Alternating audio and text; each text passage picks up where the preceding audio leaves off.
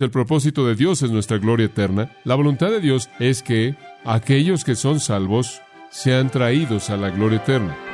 El Hijo y el Espíritu están asegurando el cumplimiento del propósito divino.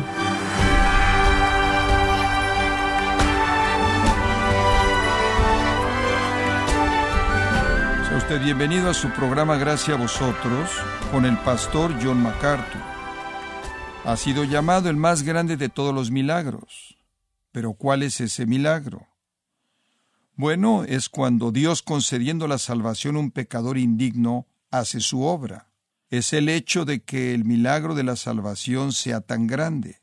Pero ¿cuál es la razón detrás de la salvación? Porque un Dios que ve todos nuestros pecados, que sabe lo inmerecedores que somos de la salvación, nos da ese don de la salvación. Yo le invito a continuación con el pastor John MacArthur en el estudio de Romanos con la serie titulada El dominio de Dios en gracia a vosotros. Estamos estudiando el capítulo 8 de Romanos, Romanos 8, 28 al 30, en donde dice, y sabemos que a los que aman a Dios todas las cosas les ayudan a bien, esto es a los que conforme a sus propósitos son llamados, porque a los que antes conoció, también los predestinó para que fuesen hechos conformes a la imagen de su Hijo, para que Él sea el primogénito entre muchos hermanos. Y a los que predestinó, a estos también llamó, y a los que llamó, a estos también justificó, y a los que justificó, a estos también glorificó. Ahora vamos a ver los versículos 29 y 30. Eso nos va a llevar a una discusión de el preconocimiento y la predestinación primordialmente, y conforme abordamos este tema, tengo que confesarle que esto nos va a llevar en mayor profundidad de lo que realmente podemos ir, y soy el primero en admitir eso. Conforme tratamos de entender esta verdad vasta, ilimitada, infinita, con nuestras mentes insignificantes, vamos a tener algunos problemas. Problemas que no son resueltos por la razón, problemas que no son resueltos por información añadida, sino problemas que son resueltos por la fe, confianza. Estamos embarcándonos en un viaje a la infinidad divina y no existe una búsqueda más elevada. Ahora hay muchas cosas como esa que usted puede buscar y encontrarse a sí mismo sin esperanza alguna, dando vueltas en un estado de confusión. Por ejemplo, simplemente piense por un momento acerca del hecho de que Dios siempre ha existido. Y probablemente si usted lo piensa por mucho tiempo, se va a encontrar en la cama repitiendo el alfabeto griego, inclusive si usted no lo conoce. Tratar de concebir algo que no tiene comienzo, alguien que no tiene comienzo, va más allá de nosotros. ¿Por qué pensamos que de alguna manera podemos entender con nuestros cerebros insignificantes la infinidad en el punto del propósito soberano de Dios que se está desarrollando? No podemos y entonces desde el principio debemos admitir que enfrentamos limitaciones grandes, inmensas y las tentaciones, escuche con atención, las tentaciones van a hacer pensar que son las limitaciones de Dios, no nuestras, porque somos tan dados a la soberbia, tan dados a definir todas las cosas en términos de nuestras propias capacidades, tendemos a pensar que el problema debe estar con Dios. De alguna manera Él no es justo, o no es equitativo, o Él es demasiado fatalista, o Él nos ha dejado afuera en esto, o por otro lado, Él es justo y Él es amoroso, y por lo tanto Él nos ha dado toda responsabilidad a nosotros, y Él no puede haber determinado todo esto por sí mismo. Y por cierto, esto es profano si usted no resiste esa tentación. La limitación no es en Dios, sino en nosotros. En última, no podemos reconciliar esta gran verdad en nuestras mentes insignificantes porque no podemos entender la mente infinita de Dios. Únicamente la fe nos puede dar paz con esto. Muy bien. Únicamente la fe puede darnos paz con esto. Ahora, la verdad general es esta. La verdad general dada por el Espíritu Santo es que Dios hace que todas las cosas, muy bien, eso es lo que dice, y Él hace que todas las cosas operen en conjunto para nuestro bien eterno, nuestro bien siendo la gloria eterna. ¿Por qué? Porque ese es su propósito. Y si Dios hace eso, va a suceder. ¿Por qué? Versículo 31. Si Dios es por nosotros, ¿quién en el universo puede estar en contra de nosotros con éxito? Nadie debido a que Dios es superior. Entonces estamos seguros eternamente en el propósito de Dios. Es el propósito de Dios salvarnos eternamente.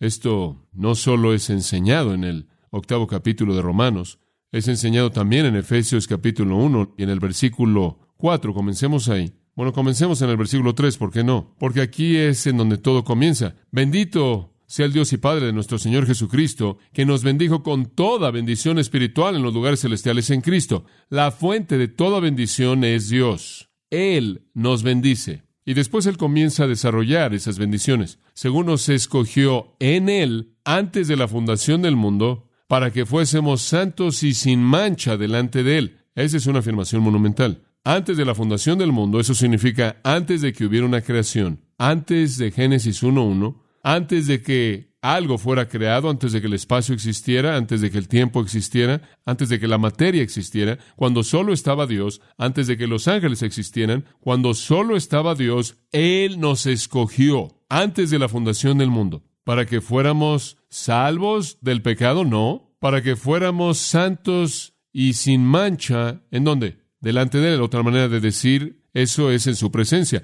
Dios nos escogió antes de la fundación del mundo para hacernos absolutamente santos y completamente irreprensibles en su presencia. Esto quiere decir que Él nos escogió para traernos a la gloria. Él no escogió, y usted debe recordar esto, Él no escogió el comienzo de nuestra salvación, Él determinó el fin de ella. No entiendo por qué la gente no ve esto. Cualquier entendimiento apropiado de las Escrituras lo deja tan claro. Versículo 5. Él nos predestinó para ser adoptados como hijos mediante Jesucristo para sí mismo, según el beneplácito de su voluntad. De nuevo leemos la misma idea. Fue su voluntad, fue su propósito predestinarnos, lo cual es otra manera de decir que Él nos escogió en Él antes de la fundación del mundo, y Él escogió hacernos sus hijos mediante Jesucristo, y después versículo 6 dice, para llevarnos para la alabanza de la gloria de su gracia. En otras palabras, Él escogió llevarnos a la salvación y para la alabanza de la gloria de su gracia. Eso significa que Él tuvo que traernos hasta la gloria. Si nos perdiéramos a lo largo del camino, la gente diría que su gracia no fue suficiente, ¿no es cierto? Si Dios tiene el tipo de gracia salvadora que viene y se va, viene y se va, es ganada y perdida, capturada y perdida y de aquí para allá, eso es algo corto de un tipo de gracia aseguradora, ¿no es cierto? En términos de naturaleza digna de alabanza. Entonces, Él nos ha escogido, Él nos ha predestinado y Él nos ha escogido hasta la santidad y ser irreprensibles en su presencia y Él nos ha predestinado hasta el punto de que seamos para alabanza de la gloria de su gracia. Versículo 7. En Él tenemos redención por su sangre, el perdón de nuestros pecados. Eso significa perdón total y completo de todos nuestros pecados, según las riquezas de su gracia, que Él derramó en nosotros. En otras palabras, Él ha derramado un tipo de gracia abundante, y en esa gracia abundante, generosa, su perdón consumado y completo de todos los pecados que garantiza nuestra gloria eterna porque si todos nuestros pecados son perdonados, entonces eso asegura nuestra gloria eterna.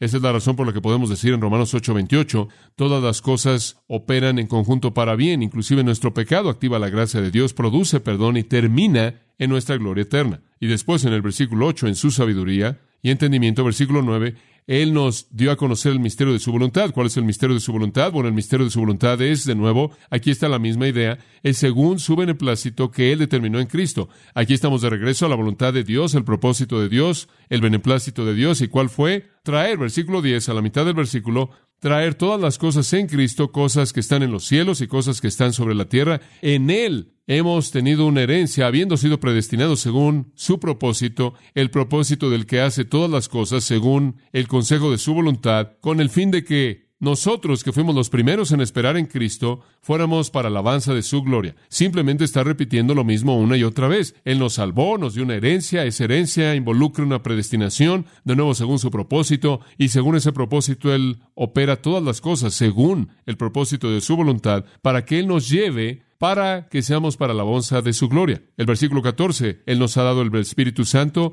como garantía de nuestra herencia con miras a la redención de la posesión de Dios para la alabanza de su gloria.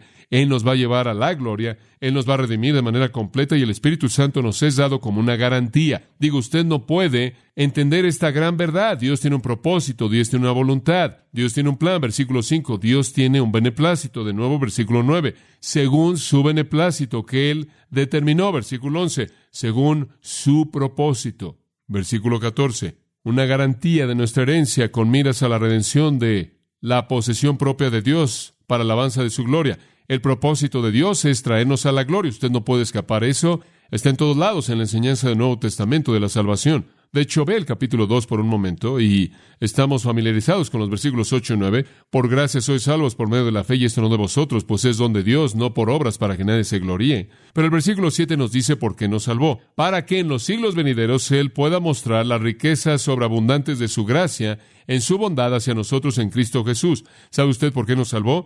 Para que Él pudiera llevarlo usted a la gloria, lo cual está en los siglos venideros y derramar todas las riquezas sobreabundantes de su gracia y su bondad en usted. Usted no fue salvo simplemente para ayudarle temporalmente en esta vida, si usted puede aferrarse a la salvación. Usted fue salvo para que usted fuera traído a las riquezas sobreabundantes de su gracia y su bondad en los siglos venideros. Y debido a que este no es un asunto de obras, el ser salvo, no es cuestión de obras el mantenerse salvo, ¿verdad? Fue gracia lo que lo salvó usted, es gracia lo que lo mantiene y es gracia lo que lo lleva usted a la gloria.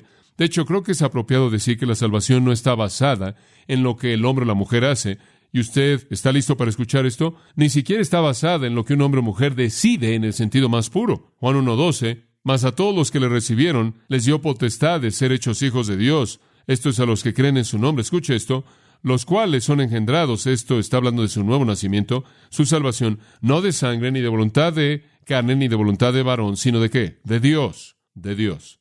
La razón por la que tenemos confianza en nuestra salvación eterna es porque ese es el plan. Ese es el plan. Digo, el hombre natural en 1 Corintios 2.14 no puede entender las cosas de Dios, entonces ciertamente no se puede salvar a sí mismo. Realmente no tiene esperanza en hacer algún esfuerzo para hacer eso debido a que está ciego y es ignorante y es rebelde de manera deliberada y es inicuo, sin esperanza.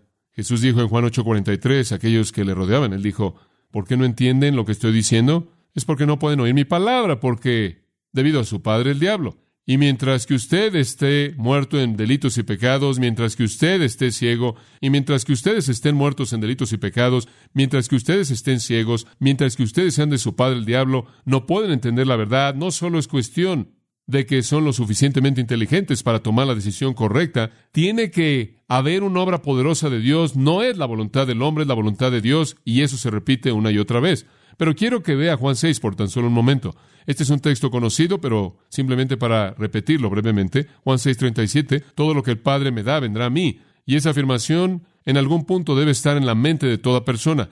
Todo lo que el Padre me da vendrá a mí. En otras palabras, el asunto entero de la salvación es iniciado por la voluntad del Padre. Todo lo que el Padre me da vendrá a mí. Pasa el versículo 44. Ninguno puede venir a mí si el Padre que me envió no le trajere. Ahora observe esto. Nadie viene a menos de que el Padre que me envió lo trajere y yo haré mi mejor esfuerzo por aferrarme a él hasta el final. ¿Es eso lo que dice? No. ¿Yo qué? Yo lo resucitaré en el día postrero. Ahora, nadie se pierde en el proceso. El asunto entero de la seguridad del creyente es identificado claramente aquí. Por la voluntad de Dios, son atraídos a Cristo, quien los guarda todos y los resucita en el día postrero. De regreso al versículo 39, y esta es la voluntad del que me envió, que de todo lo que me ha dado no pierda ninguno, sino que lo resucite en el día postrero. Porque esta es la voluntad de mi Padre, que todo el que vea al Hijo y cree en Él tenga vida eterna, y yo mismo lo resucitaré en el día postrero.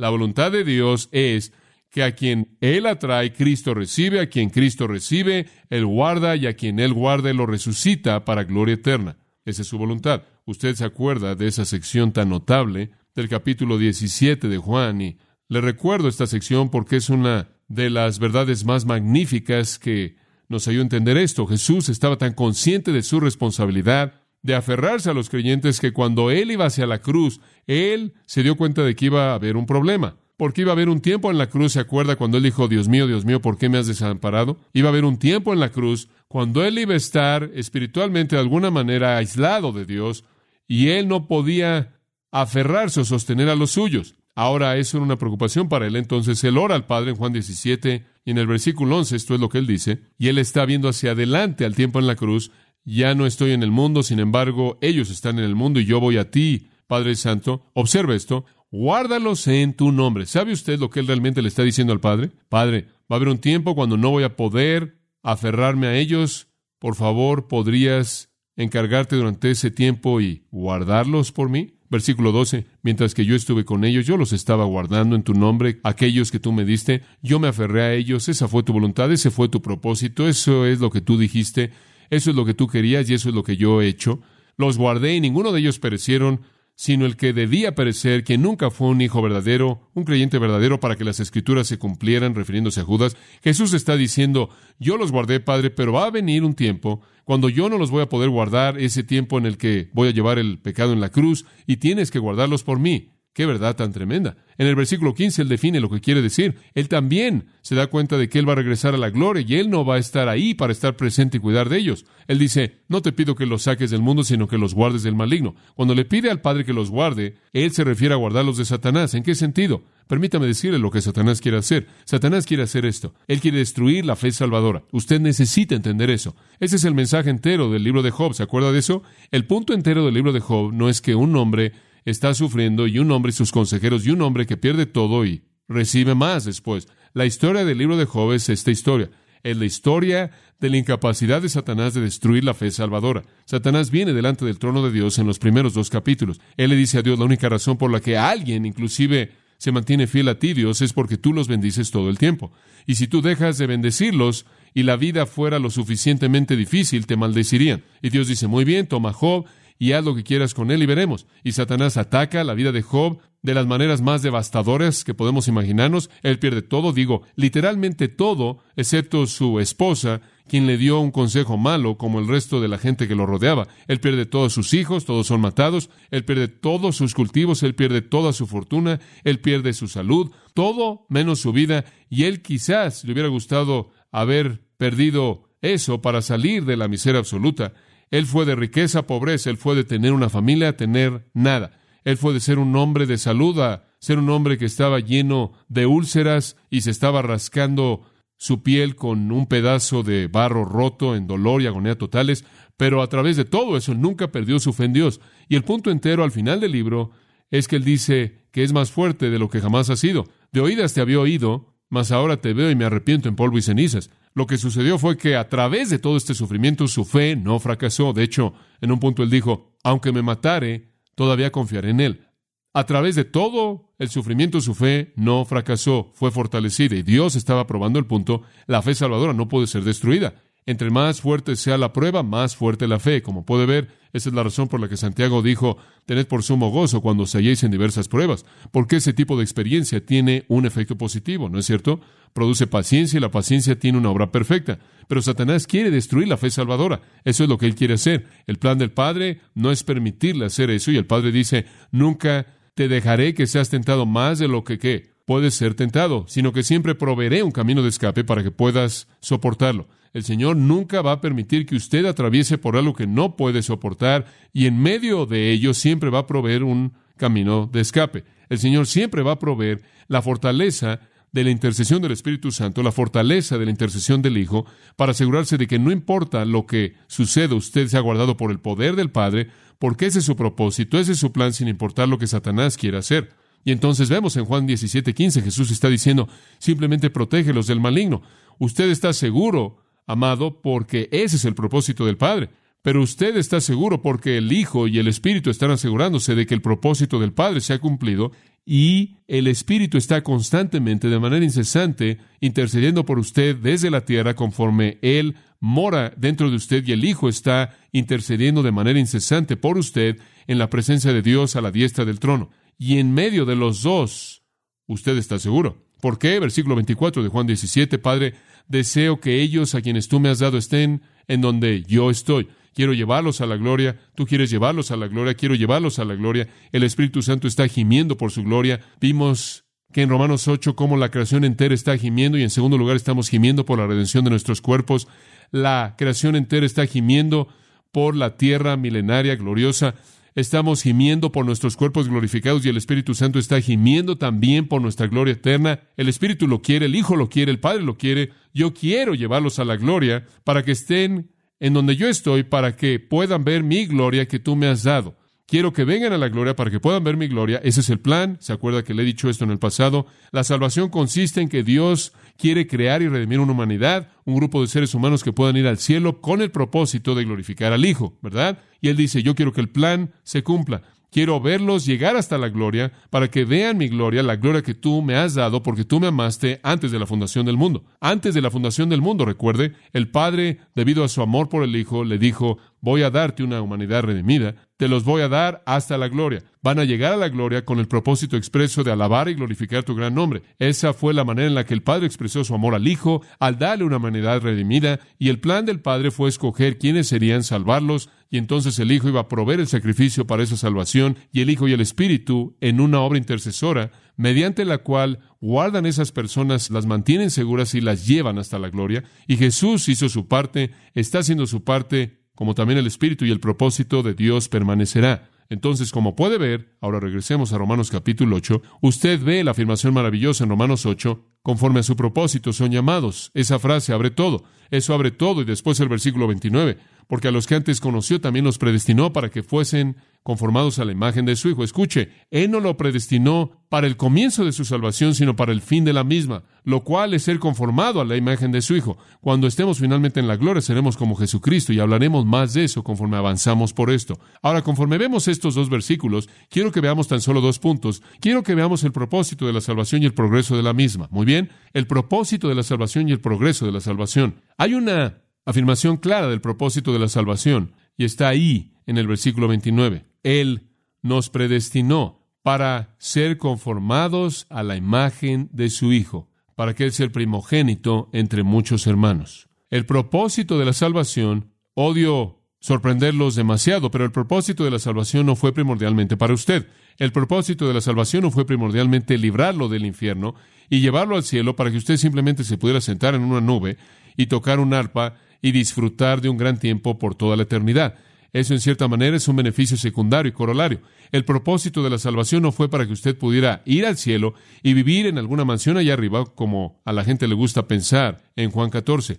El propósito no fue para que usted pudiera caminar por la Nueva Jerusalén, esta ciudad en forma de cubo transparente, de oro, con joyas. El propósito de su salvación no fue para ser una persona perfecta que pudiera vivir para siempre en la bendición eterna del cielo en un gozo consumado, inmitigado, interminable. No, el propósito de su salvación fue para que usted fuera conformado a la imagen de su Hijo. Bueno, ¿qué significa eso? Bueno, el plan de Dios en la salvación fue que los salvos fueran como el Hijo, hacer que los salvos fueran como Cristo. El perdón de pecados, ese es un beneficio maravilloso. El quitar la culpabilidad, el conceder paz y gozo y amor y todo eso, todo eso es parte de la realidad de la salvación, pero la meta es hacerlo como Jesucristo. Y la salvación, escuche con atención, para que sea salvación no puede quedarse corta de eso.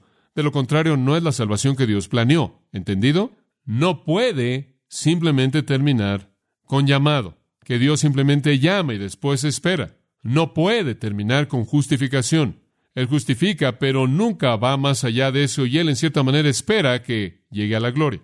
No, el plan de Dios, el propósito de Dios el beneplácito de su voluntad es que seamos llevados hasta la gloria y después esta gran frase, conformados a la imagen de su Hijo. Hemos sido salvos en esperanza, dice ahí atrás en el versículo 17, 19 y 21. Y la esperanza en la que hemos sido salvos es que algún día seremos como Cristo. Ahora veamos esa frase, para ser conformados. Literalmente significa traer la misma forma con. Esto realmente es inconcebible, pero este es el plan de Dios. Filipenses 3, 20, escuche, porque nuestra ciudadanía está en los cielos, de donde también esperamos al Salvador, el Señor Jesucristo. Escuche esto, el cual transformará el cuerpo de la humillación nuestra en conformidad al cuerpo de la gloria suya. ¿Cómo es posible que Él va a hacer eso? Por el poder que Él tiene inclusive para sujetar todas las cosas a sí mismo. Dice usted, ¿cómo es posible que Él va a hacer eso?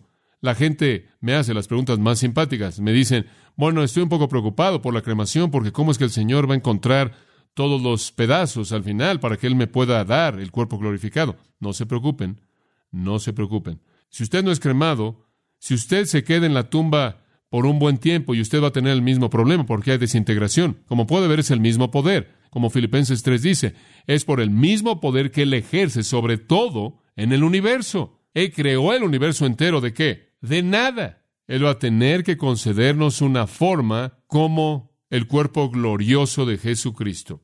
¿Dice usted qué significa eso? Vamos a vernos como Él y de 33 años de edad y tener cabello que nos llegue al hombro y una barba. No, está hablando de su santidad, su condición de ser irreprensible, su justicia, su perfección espiritual.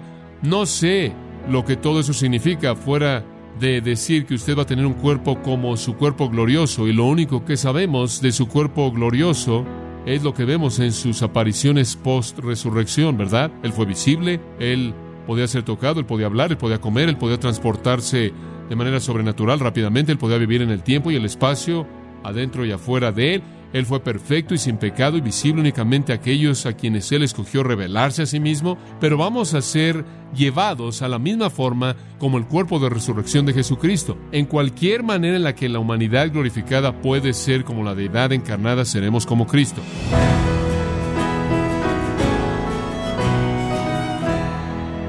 Hemos estado escuchando al pastor John MacArthur en la serie titulada El dominio de Dios en gracia a vosotros.